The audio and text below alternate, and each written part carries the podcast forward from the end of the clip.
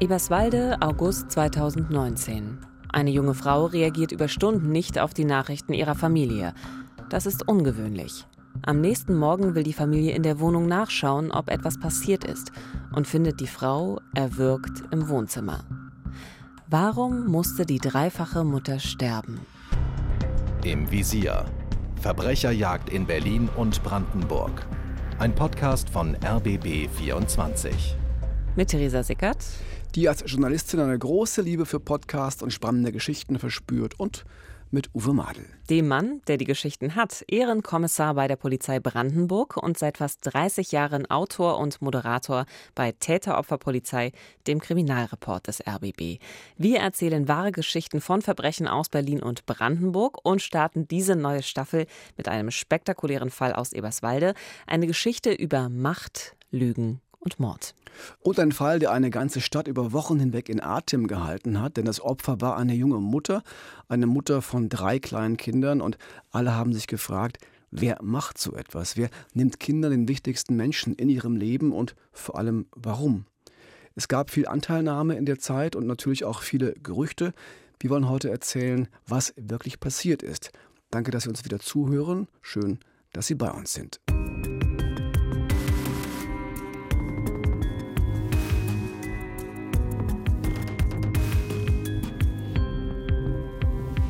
Es ist der Abend des 2. August 2019 in Eberswalde. Marcel lebt von seiner Frau Katja getrennt. 14 Jahre waren sie ein Paar, zwei Jahre davon verheiratet. Marcel liebt seine Frau noch immer und hofft auf einen Neuanfang ihrer Liebe. Die beiden haben drei gemeinsame Kinder. Seit etwa drei Wochen lebt die Familie nicht mehr zusammen. Die zwei Söhne und die Tochter schlafen heute das erste Mal seit der Trennung bei ihm. Der Kleine quengelt nach seiner Mutter. Marcel versucht Katja zu erreichen, bittet um Rückruf, doch sie meldet sich nicht.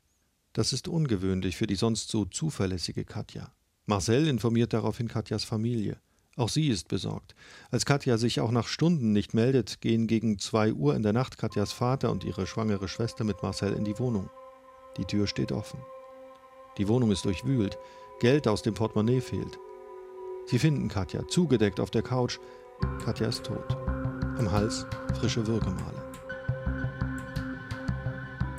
Ja, das ist die Situation, die alle drei vorfinden, nachts um zwei in der Wohnung von Katja im Leibnizviertel in Eberswalde. Die Schwester, die zu der Zeit hochschwanger ist, versucht noch mit einer Herzdruckmassage Katja wiederzubeleben, doch nach ein paar Minuten gibt sie erschöpft auf und außerdem ist es längst zu spät. Der Vater hat währenddessen bereits die Polizei gerufen und Marcel steht wie versteinert da. Dann weint er und fragt immer wieder, wer hat ihr das angetan? Alle Hoffnung auf einen Neuanfang in der Beziehung zu Katja, jetzt ist sie endgültig erloschen, denn seine Frau ist tot. Also die Verstorbene hat äh, insgesamt drei Kinder, einen elfjährigen Sohn und noch zwei Kinder, die fünf und zwei Jahre alt sind. Bei den jüngeren Kindern kann man immer schwer sagen, wie die die Situation realisieren, ob die schon wissen, dass die Mutter verstorben ist. Ja, das war Peter Kühnen von der Mordkommission Eberswalde, ein paar Tage nach dem Auffinden von Katja im August 2019.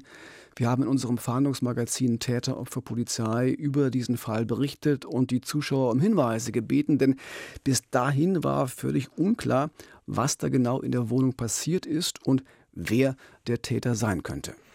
Ja, man muss auf jeden Fall schon besonders kaltblütig sein, wenn man eine Frau und Mutter von drei Kindern erwürgt. Aber vielleicht wusste das der Täter ja gar nicht, denn die Kinder waren ja in dieser Nacht bei dem Vater. Auf jeden Fall spricht nun ganz Eberswalde über diesen Mord einer Stadt mit knapp 40.000 Einwohnern im Osten Brandenburgs. Und besonders betroffen sind die Menschen im Leibnizviertel. Ähm, der Stadtteil liegt sehr zentral in Eberswalde. Es ist nicht weit zum Stadtzentrum, äh, dem Markt, der Rathauspassage, also dem, wenn man so will, ja, lieblichen Kern der Stadt. So empfindest du das? Ja, also das Leibnizviertel ist eben so ein Plattenbauviertel, aber der Stadtkern ist wirklich sehr schön mhm. und man ist wirklich nur so ein Steinwurf davon entfernt. Ähm, ja, aber im Leibnizviertel sieht man eben, das ist eben noch so ein bisschen bisschen DDR-Zeit, wenn auch heute eben mit sanierten Fassaden. Und mich bewegt dieser Fall natürlich auch ganz besonders, und deswegen sagst du auch, das siehst du so, weil es ist meine Heimatstadt. Und natürlich macht das was mit mir, wenn da so etwas passiert. Mhm. Das hast du schon mal erzählt, du bist da äh, groß geworden, hast äh, aber schon eine Weile nicht mehr dort gelebt. Ne? Mhm, genau. Äh, aber das geht mir ähnlich bei Orten, auch die ich sehr gut kenne. Da bin ich jedes Mal auf besondere Weise berührt und angefasst, wenn dort schlimme Dinge passieren. Ja, ich finde, das kann man dann noch viel weniger so von sich wegschieben. Also ein Teil meiner Familie, mein Vater unter anderem, lebt also auch immer noch dort.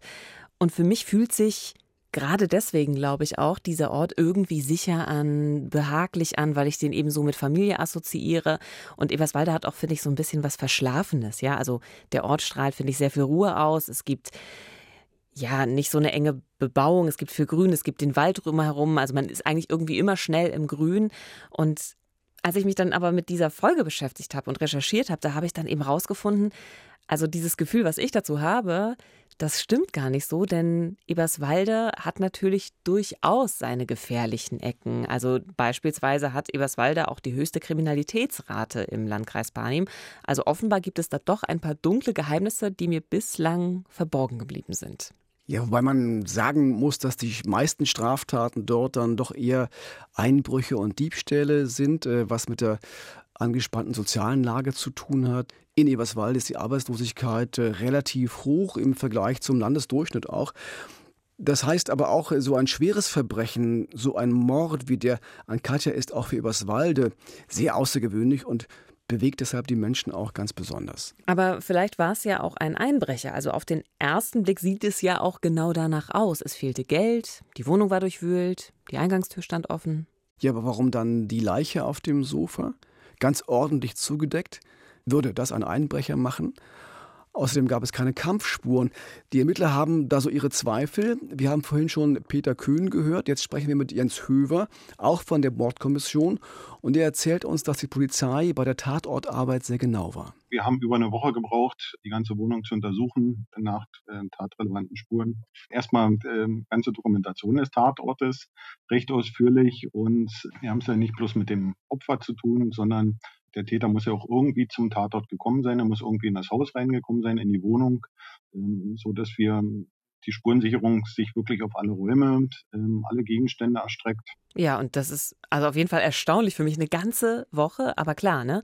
Die Experten, die dokumentieren ja wirklich ganz genau die gesamte Wohnung bis ins kleinste Detail, den Hausflur, einfach alles, ja. Und parallel geht es natürlich eben weiter, also außerhalb der Wohnung weitere Fakten auch rund um die Tat zusammenzutragen. Denn es geht ganz klar um die Frage, zu wem hatte Katja Kontakt? Wer war da in der Wohnung im Leibnizviertel? War das vielleicht ein Bekannter oder vielleicht sogar ein neuer Freund, den sie hatte? Wir hören nochmal Peter Köhnen, damals in unserem Fahndungsbeitrag bei Täter-Opfer-Polizei. Das Opfer war seit äh, etwa drei Wochen getrennt von ihrem Ehemann und hat sich in den sozialen Medien als, als Single geoutet. Wir können aber nicht sagen, ob sie tatsächlich schon wieder äh, neue Beziehungen äh, in die Wege geleitet hat oder irgendwie äh, schon ähm, also Kontakte geknüpft hat. Also das war damals noch äh, ganz offen. Es gab ein paar Gerüchte, Katja hätte sich kurz nach der Trennung mit einem neuen Mann getroffen, aber so richtig genaues äh, wusste man nicht. Äh, aber natürlich muss die Mordkommission so einem Gerücht auch nachgehen, denn das wäre ja eine wichtige Spur, eine wichtige Ermittlungsrichtung. Und man weiß ja auch, dass die meisten Tötungsverbrechen sogenannte Beziehungstaten sind. Also das heißt, Täter und Opfer kennen sich in den meisten Fällen. Und allein die Zahlen zur Partnerschaftsgewalt, die sind schockierend. Also jeden Tag versucht ein Mann seine Frau zu töten. Jeden dritten Tag gelingt das auch. Also aus der Kriminalstatistik des Bundeskriminalamts geht es auch hervor, dass 2019 äh, es allein 142.000 Fälle von partnerschaftlicher Gewalt gab. Also da liegt natürlich die Frage nahe, könnte da vielleicht auch ein neuer Liebhaber eine Rolle gespielt haben oder ein Bekannter eben auch, der Katja ausgenutzt und bestohlen hat? Das könnte durchaus sein. Es sieht so aus, als ob Täter und Opfer sich gekannt haben, denn es gibt nicht nur keine Kampfspuren in der Wohnung, es gibt auch keine Einbruchsspuren an der Wohnungstür. Die stand zwar offen, als die Familie kam, um nach Katja zu suchen, war aber völlig unversehrt. Nicht ein Kratzer an der Tür, was natürlich gegen einen fremden Einbrecher spricht. Das heißt, Katja muss ihren Mörder selbst in die Wohnung gelassen haben oder die Person hatte einen Schlüssel. So sieht das aus, das könnte so gewesen sein. Wer das aber sein könnte, das muss die Polizei jetzt herausfinden. Bisher ist unklar, ob Katja am Abend dieses 2. August Besuch erwartet hatte. Die Ermittler versuchen ganz genau zu rekonstruieren, wie sie den Tag vor ihrem Tod verbracht hat und sie finden heraus, dass sie zum letzten Mal lebend vor ihrem Haus in der Alexander von Humboldt Straße gesehen wurde. Die junge Frau hat sich hier am 2.8.2019 gegen 17.30 Uhr von einer Freundin getrennt, mit der sie zusammen einkaufen war. Sie hat sich dann alleine in die Wohnung begeben. Ja, und dann bricht der Kontakt ab. Der Freundin soll sie noch erzählt haben, dass sie am Abend eine Verabredung hat. Aber mit wem? Das hat sie nicht gesagt. Auf jeden Fall wollte sie vor der Verabredung noch duschen. Es war ein heißer Sommertag, damals im August. Und genau ab diesem Punkt, nach der Verabschiedung von der Freundin gegen 17.30 Uhr, da wird es still um Katja. Sie reagiert weder auf die Anrufe noch auf Nachrichten auf dem Handy, so als wäre sie plötzlich abgetaucht. Ungewöhnlich, wissen wir ja auch von der Familie, ja. Die Polizei stellt dann fest, dass Katja nicht mehr geduscht hat. Sie hat auch nichts gegessen. Wahrscheinlich ist sie bereits kurz nach dem Treffen mit der Freundin getötet worden. Was ist also in diesem Zeitfenster nach 17.30 Uhr passiert? Wer hat Katja am Abend des 2. August möglicherweise besucht? Gab es eine neue Liebe? Hatte sie Streit? Oder war es doch ein Einbrecher, dem es irgendwie gelungen ist, unbemerkt in die Wohnung zu kommen? Noch tappt die Polizei im Dunkeln, bis sich ein Zeuge in Widersprüche verstrickt.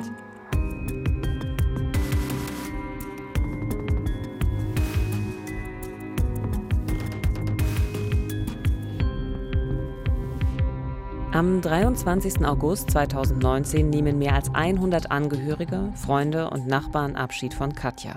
Sie wird in Eberswalde auf dem Waldfriedhof beigesetzt. Vor dem Wohnhaus von Katja stehen lange Zeit Blumen und Kerzen. Auch eine Kinderzeichnung ist dabei, um an sie zu erinnern. Und auch für Marcel, ihren Ehemann, ist das eine harte Zeit. Die Liebe seines Lebens kehrt nicht zurück. Er ist jetzt allein mit den drei Kindern. Der 37-Jährige steht weinend neben seinen Schwiegereltern am Grab seiner Frau, voller Trauer, voller Entsetzen und nimmt die Beileidsbekundungen der Trauergäste entgegen. Das war damals eine sehr bewegende Trauerfeier mitten in der Hitze dieses Augusttages. Schon am Vormittag waren es über 30 Grad. Und kurz zuvor war eine Traueranzeige in der Zeitung erschienen mit einem Spruch von Albert Schweitzer. Ich zitiere mal: Das schönste Denkmal, das ein Mensch bekommen kann, steht in den Herzen seiner Mitmenschen. Und darunter steht, in stiller Trauer deine Eltern, Geschwister und Großeltern und ganz oben dein Ehemann mit Kindern. Auch er, auch Marcel wird weiter von der Polizei befragt und das führt jetzt zu einer neuen Erkenntnis zum Ablauf des Tatabends. Der Ehemann als Zeuge hat er ausgesagt, dass er gegen halb sechs äh, noch bei der Katja gewesen ist, weil er persönliche Gegenstände abholen wollte. Er konnte das relativ gut beschreiben, auch anhand ähm, des Fernsehprogramms was während dieser Zeit lief. Ähm, so dass er für uns letztendlich der letzte Kontakt war, ähm, den wir nachvollziehen konnten zu der Katja. Also für die Polizei ist jetzt klar, Katja hat sich von der Freundin auf der Straße verabschiedet, ging nach oben in die Wohnung und muss dann noch einmal auf Marcel, ihren Mann, getroffen sein.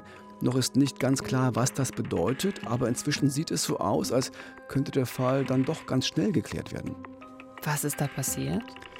Eine Nachbarin des Mordopfers, also von Katja, meldet sich bei der Polizei und sagt, ihr Mann hätte ihr den Mord gestanden.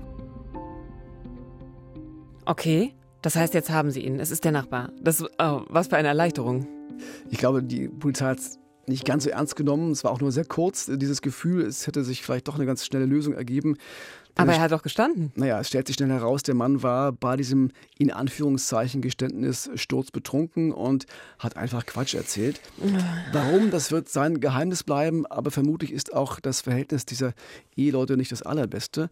Äh, vielleicht können wir uns ja mal in einem der nächsten Podcasts äh, mit dem Thema falsche Geständnisse beschäftigen. Sehr spannendes ist Thema. Ist wirklich interessant, ja. Äh, aber jetzt hier an der Stelle lenkt das vielleicht zu sehr ab. Ja, gute Idee. Lass uns am Fall dranbleiben, an dem also von Katja und Marcel, denn jetzt wird es nochmal spannend. Noch weiß die Polizei nicht, wer Katjas Mörder ist, aber es wird mit großem Aufwand weiter ermittelt. Wir haben ca. 300 Anwohner, die befragt wurden, deren Wahrnehmung erhoben wurden. Darüber haben wir die Ergebnisse der Spurenauswertung gelegt und ähm, auch die Ergebnisse von technischen Spuren, sprich Funkzelldaten, Handyauswertung und waren dann so in der Lage, ein recht engmaschiges Bewegungsprofil zu erstellen. Ja, das ist schon ein großer Aufwand, der da betrieben worden ist, aber gewissermaßen auch das Einmaleins äh, gute Ermittlungsarbeit.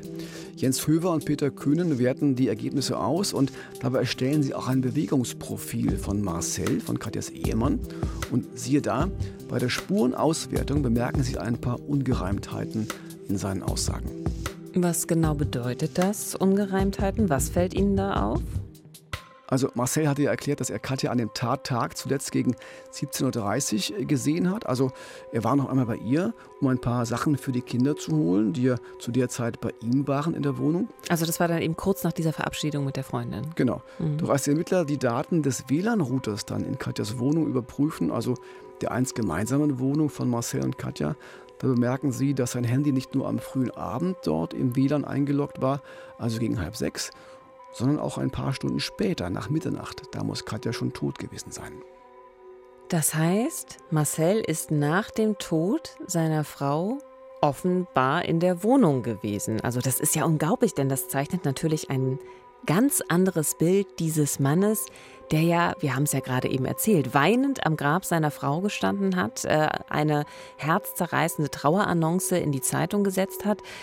Wir haben es ja auch schon gehört. Er ist der Letzte, der Katja offenbar lebend gesehen hat. Und er wollte die Trennung nicht. Ja, da kommen so ein paar Sachen zusammen. Das sieht nicht wirklich gut aus für ihn. Mehr als drei Monate nach der Tötung von Katja, Anfang August, wird der Ehemann dann im November 2019 als dringend tatverdächtig festgenommen. Dann wird Haftbefehl erlassen. Die Begründung Verdacht auf Totschlag.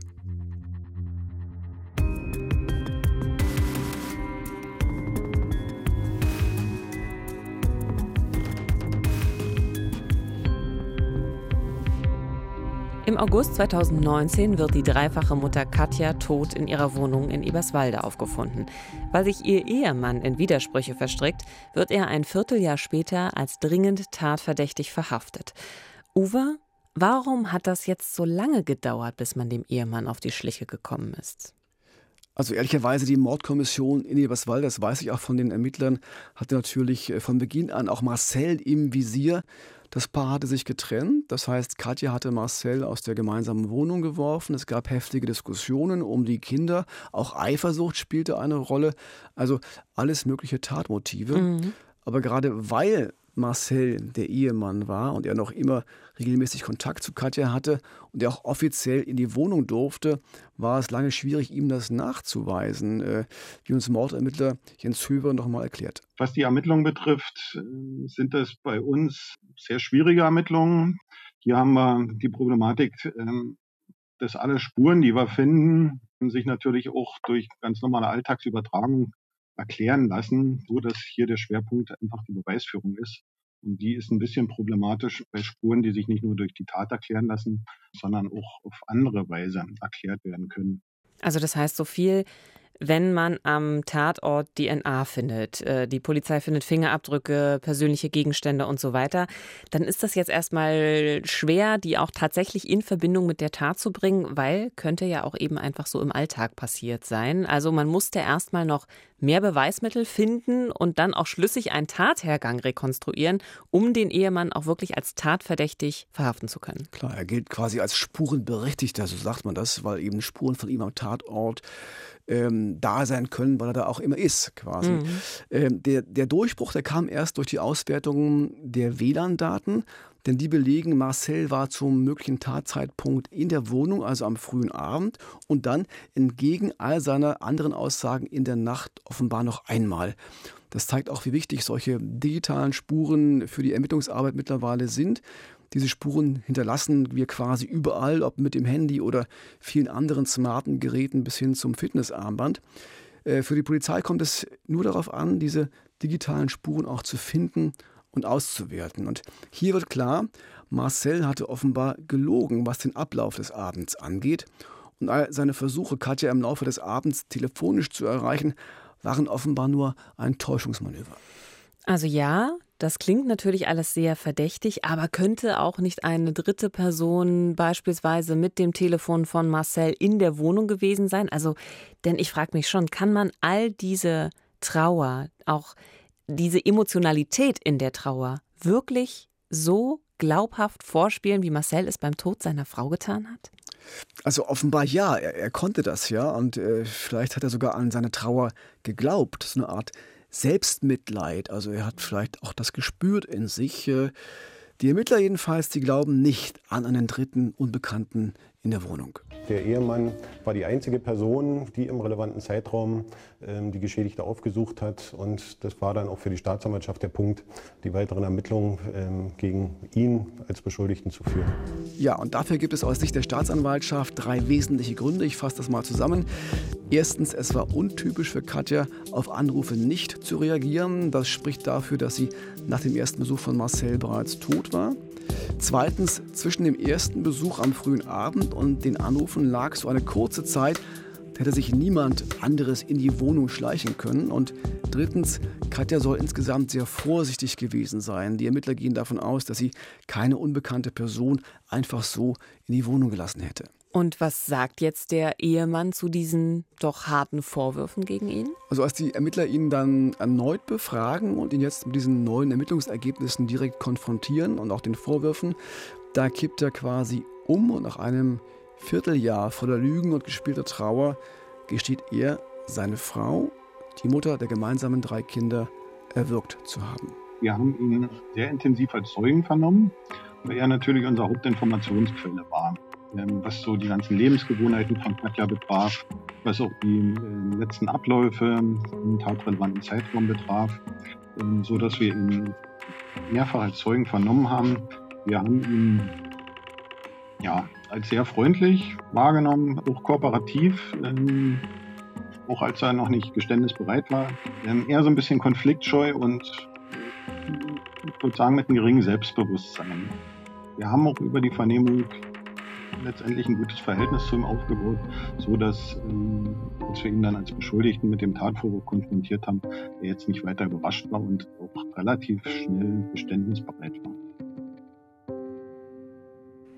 Ja, wahrscheinlich hat er doch schon irgendwie geahnt, dass die Kriminalbeamten ihm da auf die Schliche kommen werden. Also gerade auch, weil er ja immer wieder in engem Kontakt auch mit der Polizei stand. Und auch wenn es jetzt eine Weile gedauert hat, so ist es ja auch gut, dass die Wahrheit ans Licht gekommen ist. Was ich mich aber schon die ganze Zeit frage, Uwe, ist, wo waren eigentlich die Kinder während der ganzen Zeit? Ja, das ist so ein bisschen das Perfide an der Geschichte. Die drei Kinder haben das ganze Vierteljahr, also bis zur Festnahme von Marcel, äh, bei Marcel gelebt. Das hat uns Jens Höver damals kurz nach dem Haftbefehl bestätigt. Tragischerweise haben wir drei minderjährige Kinder, die in dem Haushalt gelebt haben ähm, und sich zuletzt bei den Beschuldigten aufgehalten haben. Ähm, wir agieren daher eng zusammen mit dem Jugendamt des Landkreises Barnim, welches sich bemüht, ähm, zeitnah und auch langfristig eine geeignete Unterbringung für die Kinder zu bekommen. Schrecklich. Ja, das ist wirklich das tragische Element an diesem Fall, das besonders tragische Element. Da haben drei Kinder quasi Mutter und Vater verloren.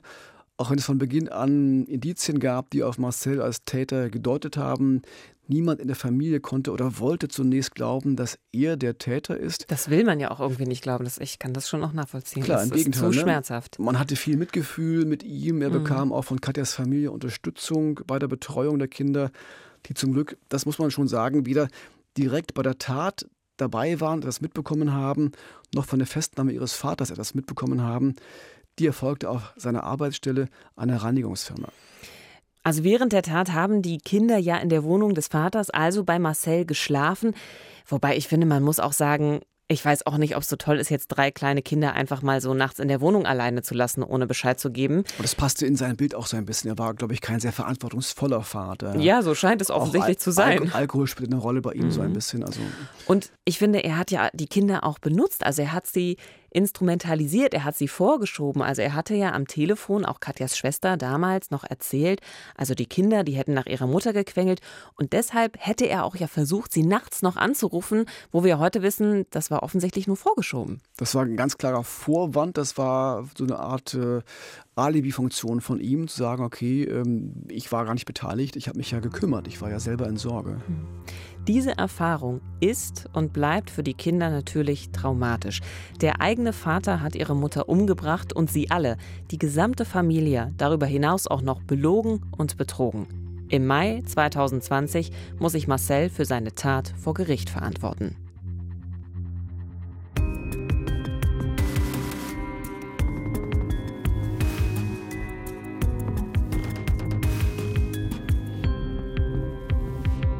Der Ehemann der getöteten Katja aus Eberswalde hatte gestanden, seine Frau in ihrer Wohnung erwürgt zu haben.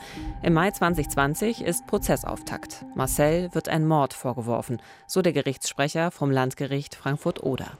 Er soll im August letzten Jahres seine damalige Ehefrau getötet haben. Er soll von hinten an sie herangetreten sein und sie dann erwürgt haben. Ja, auch vor Gericht wiederholt Marcel sein Geständnis, obwohl er sich nun an viele Details nicht mehr erinnern will oder erinnern kann. Er sagt immer wieder, das wisse er alles nicht mehr. Die Befragung geht sehr lange, fast den gesamten Verhandlungstag. Und eine Frage taucht immer wieder auf, nämlich was die beiden, was Marcel und Katja vor der Tat besprochen haben. Mhm. Doch Marcel antwortet nur, ich weiß es nicht mehr. Ich frage mich das auch den ganzen Tag. Also klar, das könnte natürlich einen Aufschluss darüber geben, warum es dazu gekommen ist, äh, wozu es gekommen ist. Macht er denn irgendwelche Angaben zu seinem Motiv? Ja, er sagt, dass er sie getötet haben will, ähm, weil er davor Sorge hatte, dass sie ihn nicht mehr liebe. Ja, so formuliert es der Gerichtssprecher. Marcel sei kurz vor der Tat klar geworden, dass die Trennung nun endgültig sei und diese Formulierung ist nicht ganz unwichtig, denn die Staatsanwaltschaft, die möchte Marcel gern wegen Mordes verurteilt sehen. Sie unterstellt ihm als Mordmotiv Eifersucht, das wäre ein niederer Beweggrund und damit ein Mordmerkmal. Mhm. Die Verteidigung dagegen argumentiert, das sei alles nicht gewollt gewesen und auch nicht heimtückisch, sondern eher eine Handlung im Affekt und deshalb kein Mord. Also man muss natürlich dazu sagen, das Paar war auch in einer besonderen Stresssituation. Also sie hatten sich kurz zuvor getrennt, nicht im Einvernehmen und beide kamen finanziell wohl gerade auch so über die Runden. Also Marcel war an diesem Abend auch das erste Mal tatsächlich auf sich alleine gestellt mit den drei Kindern. Also sie waren das erste Mal zum Übernachten eben auch bei ihm. Wie bewertet jetzt das Gericht diese auch besondere Situation? Was spricht denn dafür, dass das alles eben nicht geplant und vielleicht eben ein Versehen war? Also was wirklich genau an diesem verhängnisvollen Abend des 2. August in der Wohnung von Katja passiert ist, das lässt sich nicht eindeutig rekonstruieren, weil der Einzige, der das ganz genau weiß, ist Marcel. Und der will natürlich nicht wegen Mordes verurteilt werden, was ja am Ende für ihn lebenslang heißt. Für ihn war, wie schon gesagt, die Frage entscheidend, äh, ob Katja ihn noch liebe.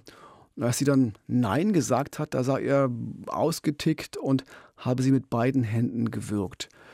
Es gab auch keinen Kampf. Äh, Marcel sagte selbst vor Gericht, äh, meine Frau hat mit nichts gerechnet. Sie saß ruhig auf dem Sofa. Angeblich sei ihm auch nicht klar gewesen, dass er sie umgebracht habe.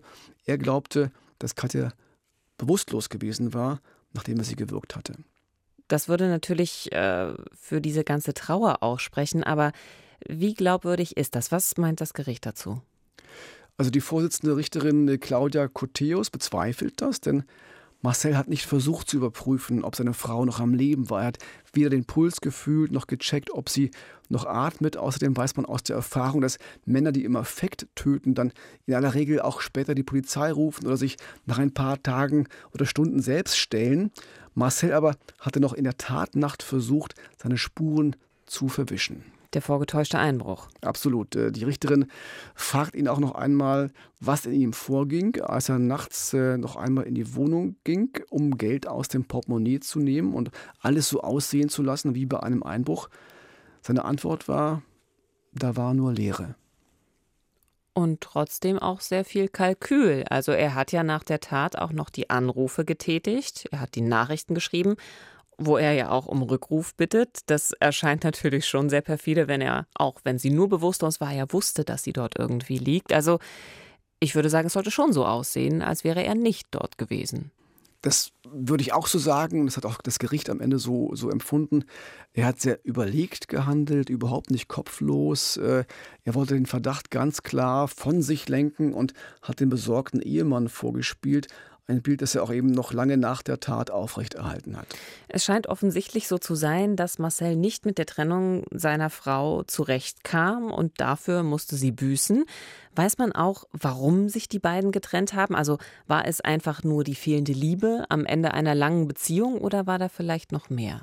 Also wenn man von Schuld sprechen kann bei der Trennung, dann lag die bei ihm vor Gericht ist das im besten Juristendeutsch dann so formuliert worden, die Trennung erfolgte wegen schwerer moralischer Verfehlungen Was des heißt das Ehemanns. genau? Sprich, also Marcel soll versucht haben, mit der Stiefschwester seiner Frau anzubändeln. Dabei sollen auch Sexnachrichten und anzügliche Bilder ausgetauscht worden Harter sein. Ja. Ja. Das kam offenbar raus und Katja warf ihn aus der gemeinsamen Wohnung. Auch vorher hat es schon geknirscht. Also Marcel ist so ein Typ, der wollte immer sein Ding machen. Die drei Kinder waren ihm eigentlich eher egal. Da hat die Frau sich gekümmert Mhm. und die war irgendwann auch genervt. Und dann kam eins zum anderen, glaube ich. Okay, also die Argumente liegen jetzt auf dem Tisch und welchen Argumenten folgen die Richter? Also für Totschlag gäbe es eine Haftstrafe von bis zu 15 Jahren, für Mord lebenslänglich. Also das Landgericht Frankfurt-Oder folgt den Argumenten der Staatsanwaltschaft und spricht Marcel wegen Mordes schuldig.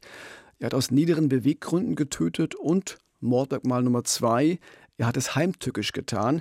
Er hat bewusst die Wehrlosigkeit und die Arglosigkeit seiner Frau ausgenutzt und sie überraschend von hinten angegriffen und mit bloßen Händen erwürgt. Das heißt, Marcel wird zu lebenslänglich verurteilt. Frühestens nach 15 Jahren kann ein Gericht prüfen, ob die Reststrafe dann zur Bewährung ausgesetzt wird. Und die drei Kinder?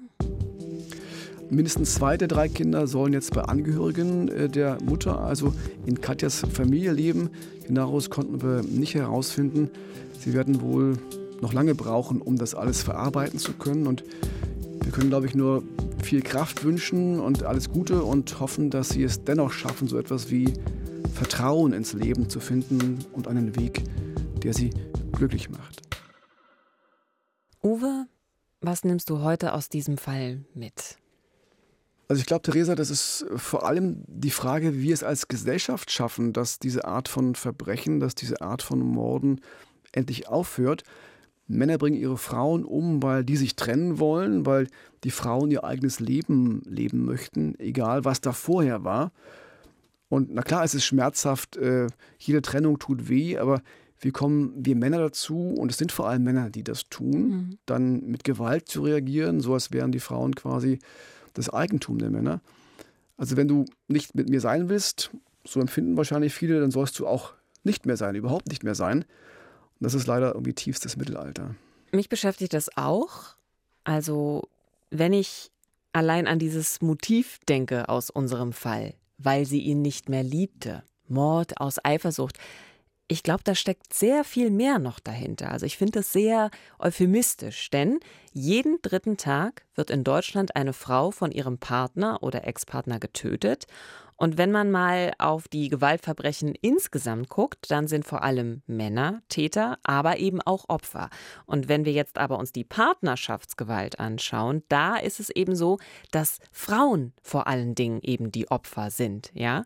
Also in acht von zehn Fällen. Und das illustriert nicht nur unser Beispiel heute auch noch mal ganz gut, sondern mir fällt auch noch ein weiteres Beispiel ein. Unsere Kollegen von Bayern 3, die haben auch einen Podcast, True Crime, erschütternde Verbrechen. Und da geht es in Folge 4 um eine junge Frau, die in ihrer Ehe Opfer von brutaler Gewalt wird. Sie flüchtet dann auch in ein Frauenhaus und bittet dort um Hilfe. Und dann kommt die Polizei zur Vernehmung und da bestreitet sie aber alle Übergriffe. Und jetzt stehen die Behörden erstmal vor einem großen Rätsel. Aber ich will nicht zu viel spoilern. Ja, vielleicht so viel. Einige Zeit später kommt ein Brief an, der nochmal Bewegung in den Fall bringt. Also auch ein sehr spannender Fall, den wir ja mit reinem Herzen empfehlen können. Also hören Sie ruhig rein bei den Kollegen von Bayern 3 und ihrem True Crime Podcast. Äh, auch die machen das toll und recherchieren da wunderbare und spannende Geschichten. Aber ich will noch mal darauf zurückkommen, dass diese Begrifflichkeiten wie Mord aus Eifersucht und so weiter doch beschönigend sind, also für das, was Männer Frauen antun, wenn sie die Macht über sie behalten wollen. Sie töten. Und in der Fachsprache gibt es auch ein Wort dafür, das heißt Femizid. In Deutschland gibt es aktuell eine Diskussion auch darüber, ob und wie Femizide als eigener Straftatbestand auch definiert werden können und sollen, um noch wirksamer gegen genau dieses Problem vorgehen zu können. Ich bin selber sehr gespannt, wie diese Debatte ausgeht. Äh, Aber ich finde jetzt schon wichtig, dass wir die Dinge klar benennen. Bei solchen Fällen wie heute wird ja immer noch gern geschrieben, das wäre ein Familiendrama, ein, ein Trennungskonflikt oder ein Eifersuchtsdrama. So als hätte das Opfer eine Art Mitschuld und den Täter quasi erst veranlasst, so böse mhm. zu werden. Das war ja auch der Versuch der Verteidigung, äh, in diesem Fall auf Totschlag zu plädieren, so nach dem Motto, man könne ja verstehen, dass der Mann austickt, wenn die Frau ihn nicht mehr liebt und verlassen will. Aber nein, nein, das ist Mord, das ist klarer Mord, da gibt es aus meiner Sicht nichts zu entschuldigen und auch kein Verständnis für den Täter. Und insofern bin ich froh, dass das Landgericht in Frankfurt an der Oder in diesem Fall so entschieden hat, wie es entschieden hat. Vielen Dank fürs Zuhören bei Im Visier Verbrecherjagd in Berlin und Brandenburg. Wenn es Ihnen gefallen hat, freuen wir uns über eine gute Bewertung auf allen gängigen Podcast-Plattformen. Bei uns geht es nächste Woche um den Mord an einer Berliner Unternehmerin. Ihre Leiche wird in einem Wassergraben gefunden. Ohne Kopf. Ich hoffe, Sie können heute Nacht gut schlafen. Bei dem Teaser wird das schwierig. Äh, aber ich drücke Ihnen auch die Daumen. Wissenschaftler sagen ja, das Böse ist vor allem die Abwesenheit von Empathie. Also Egal, was Sie heute tun, seien Sie empathisch. Das Leben ist zu kurz, um böse zu sein.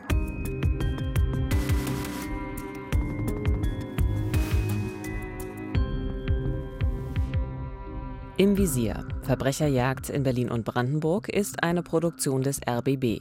Redaktion Silke Lessmann. Projektleitung Nina Siegers. Moderation und Manuskript Theresa Sickert und Uwe Madel.